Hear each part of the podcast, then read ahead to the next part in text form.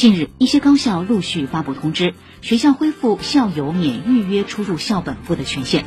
在此前，武汉大学有黄牛带人违规进校，直接提请警方处理的新闻，曾引来众多讨论。随着疫情政策的调整，大学校园是不是应该向公众开放了？光明日报说，人们想去看看大学，因为大学有可观之处，自然风景、人文气息、文化熏陶，这些是其不可取代的社会功能。